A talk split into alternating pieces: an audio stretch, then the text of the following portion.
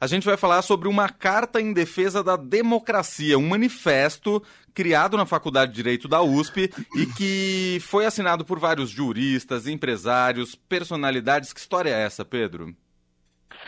Exatamente. Essa carta, esse manifesto está previsto para ser lançado no dia 11 de agosto, que é um dia muito importante para a advocacia brasileira, o dia da Faculdade de Direito da USP.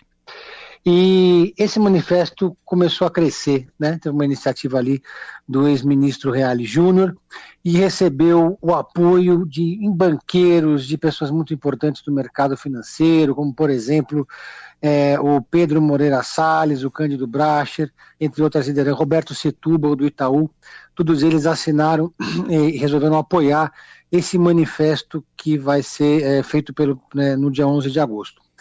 E aí a, a, novidade, esse manifesto ganhou um tamanho muito grande, porque virou um, uma espécie de catalisador do sentimento em defesa da democracia que uniu o mercado, uniu o mercado financeiro, empresários de todo mundo, né? E aí uh, todo mundo começou a perguntar se a Fiesp, a Federação das Indústrias do Estado de São Paulo, também ia apoiar esse movimento. Lembrando que até recentemente, até o ano passado, o Paulo Scaff, presidente da Fiesp, apoiava muito fortemente o presidente Jair Bolsonaro, uhum. depois de ter feito campanha pelo impeachment da Dilma Rousseff.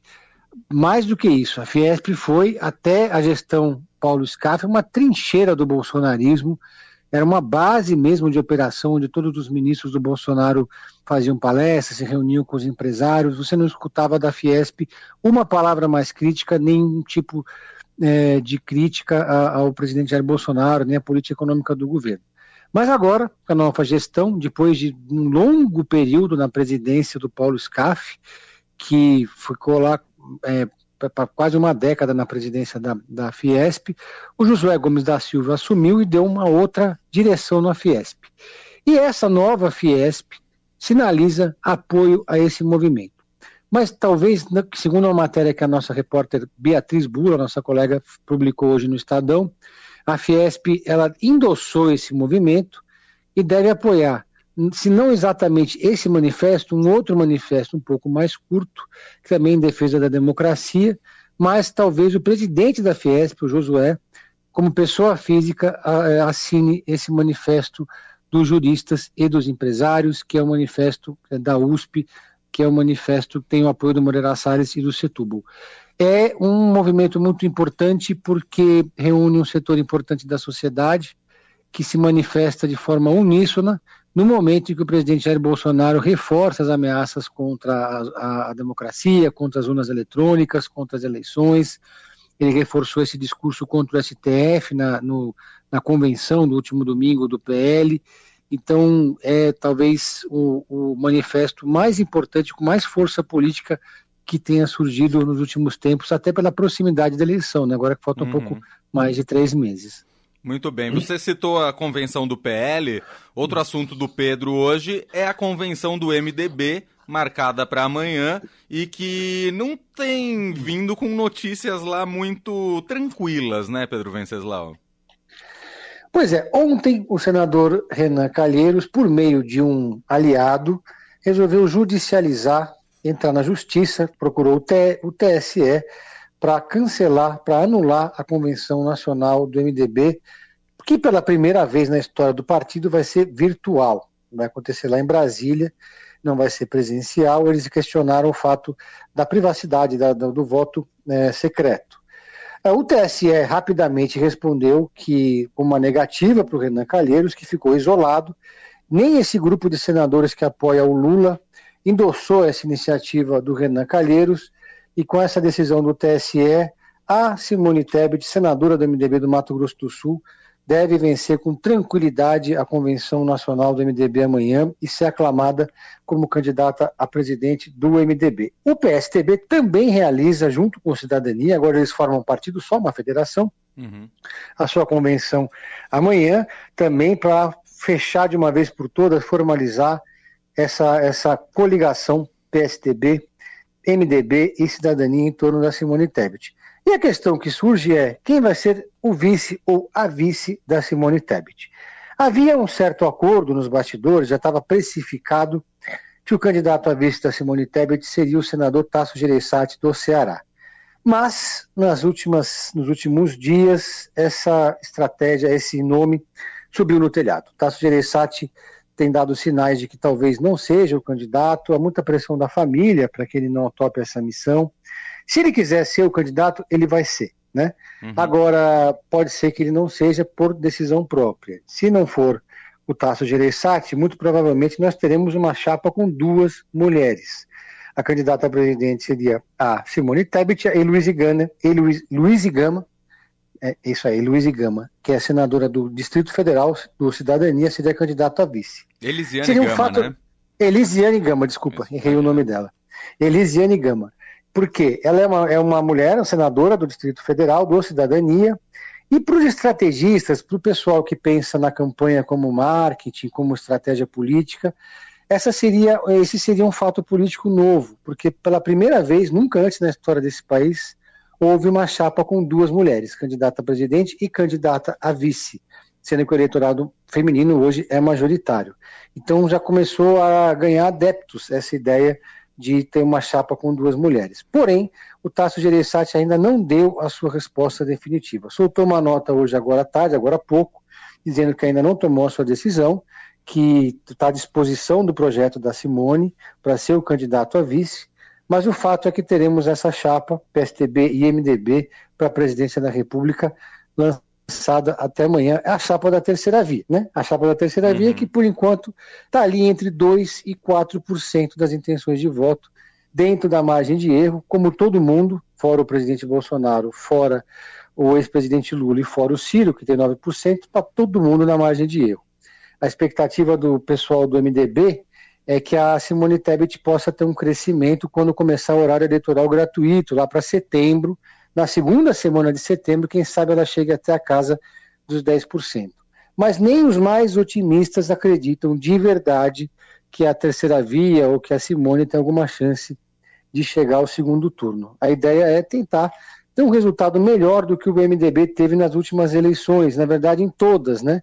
Na última eleição de 2018, o Henrique Meirelles foi o candidato do MDB, teve um resultado ali na casa dos 2%.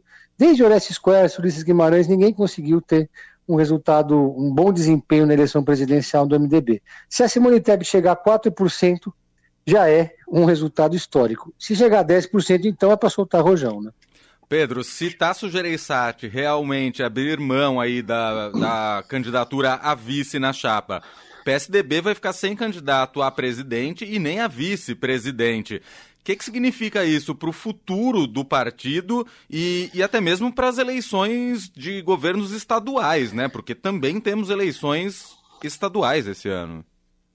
Exatamente. Na verdade, o PSDB e a Cidadania agora eles, for, eles, estão casados, então eles formam uma federação, então em tese eles são o mesmo partido. Eles vão operar juntos na Câmara e no Senado a partir do ano que vem, eles têm que estar juntos obrigatoriamente todas as eleições, e foram a partir do momento que eles formaram essa federação.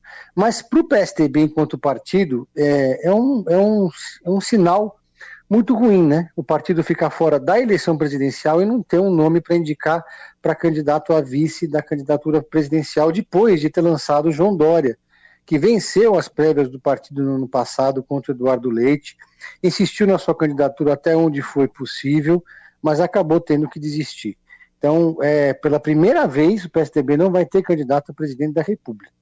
Aposta todas as suas fichas aqui em São Paulo no Rodrigo Garcia, candidato a governador, para manter esse bastião de resistência tucano que é o estado de São Paulo, que está mais de três décadas nas mãos do PSDB, com Rodrigo Garcia, e lá no Rio Grande do Sul, a segunda grande aposta, que é o Eduardo Leite.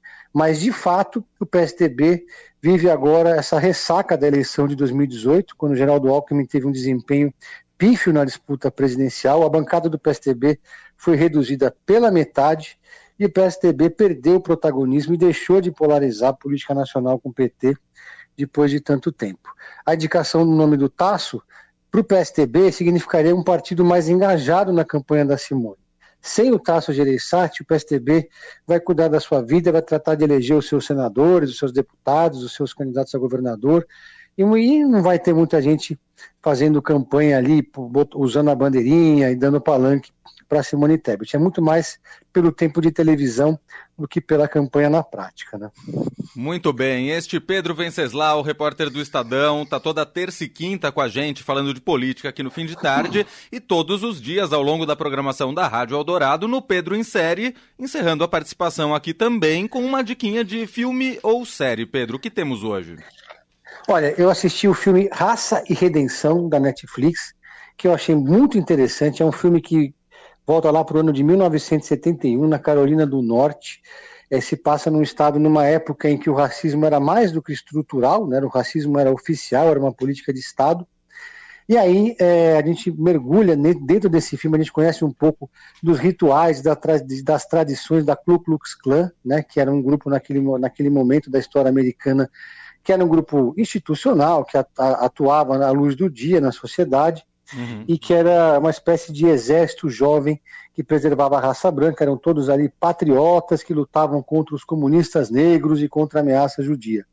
Só que, até, só que aí ocorre o seguinte: há um incêndio numa escola, que é uma escola de negros, e essa escola, então, os alunos dessa escola são obrigados a se integrar a uma escola branca, e há então um debate que se instala nessa cidade, na Carolina do Norte, para decidir como que vai ser essa integração. Então são colocados ali frente a frente o líder da Ku Klux Klan e a líder do movimento negro dos Estados Unidos, uma ativista dos direitos humanos, que são obrigados a fazer uma mesa de negociação para tentar conciliar os interesses dos brancos da Ku Klux Klan e, dos, e do movimento dos direitos civis dos negros. Então é, uma, é uma, um filme bem interessante e que mostra um pouco é, por dentro dessa essa, essa entidade que todo mundo já ouviu falar, mas que ninguém sabe direito como funciona e que de fato existe até hoje, que é a Ku Klux Klan, né? Uma entidade formada por patriotas, por pessoas que defendem Deus, família, propriedade, Deus acima de tudo, mas que na verdade estão é, ali lutando pelos interesses dos brancos contra a participação dos negros na sociedade americana. Dá um déjà vu um pouco com a situação que o Brasil está vivendo hoje, né? Uhum. Muito bem. Raça e Redenção, é isso? Raça e Redenção da Netflix. Filmaço. Maravilha. Pedro, ótima terça-feira para você, ótima quarta. Nos falamos na quinta. Nos falamos na quinta. Um abraço a todos. Valeu. Um abraço, Pedro.